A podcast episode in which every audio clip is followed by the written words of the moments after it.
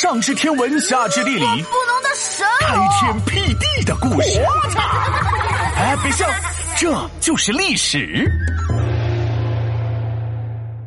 三大发明，科技井喷的宋代。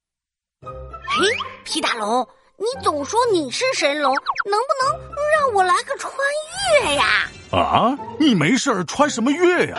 还是先把你的鞋给穿好吧。这你就不知道了吧？现在科技这么发达，我穿越回去，肯定就能当古人的老师了，甚至能成为大科学家。哈哈，大科学家我看不太可能，当个天天玩游戏的大玩家还差不多。再说了，你可别小瞧了古人，特别宋代，那可是科技水平相当高的一个年代，他们懂的你都未必知道。啊，真的吗？当然了，呃，虽然宋朝武官不太行，呃，但是文官还是很厉害的。呃，当时很多懂科学知识的官员都得到了重用。中国古代四大发明你知道吧？四大发明。四大哦我知道指南针、活字印刷、火药，呃，还有还有那那个啥啥？你懂的。我嘛，自然是懂的，但是有人在不懂装懂。最后一个是造纸术。哦，我想起来了。小小的纸啊，四四方方啊，东汉蔡伦造纸张啊。除了这个造纸术以外啊，其他的三大发明可都是在宋朝出现或者改进后大规模使用的。就拿活字印刷来说吧，就是北宋时期的毕生发明的。诶，难道在这之前古人没有印刷，都是？靠抄写的吗？毕生发明活字印刷前都是雕版印刷，一块木板雕刻上一页书的字，另一块木板再雕刻上另一页的字，最后用无数块木板才能印出整本书。那这也太费木头了吧？哎呀，费木头还好说，重点是费手啊！出版一本书，雕刻一套木板，再出版一本书，再雕刻一套木板，多贵呀！这哪里是搞出版，这是搞雕刻艺术吧？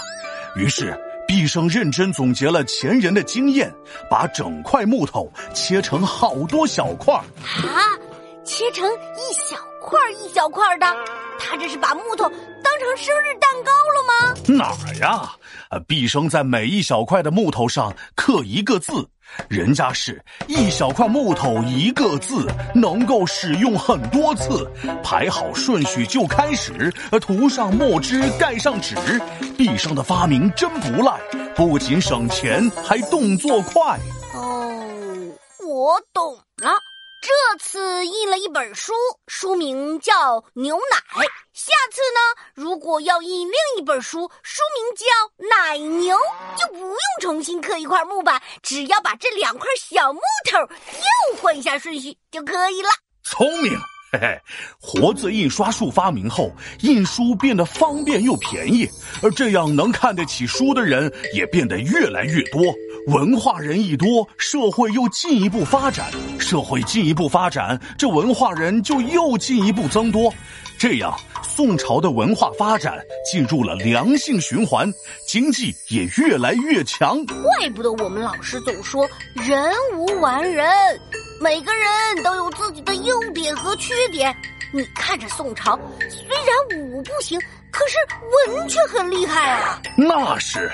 北宋有个懂科技的官员叫沈括，写了一本书叫《梦溪笔谈》，里面不仅记录了活字印刷术，还记录了指南针。辨别南方有什么难的呀？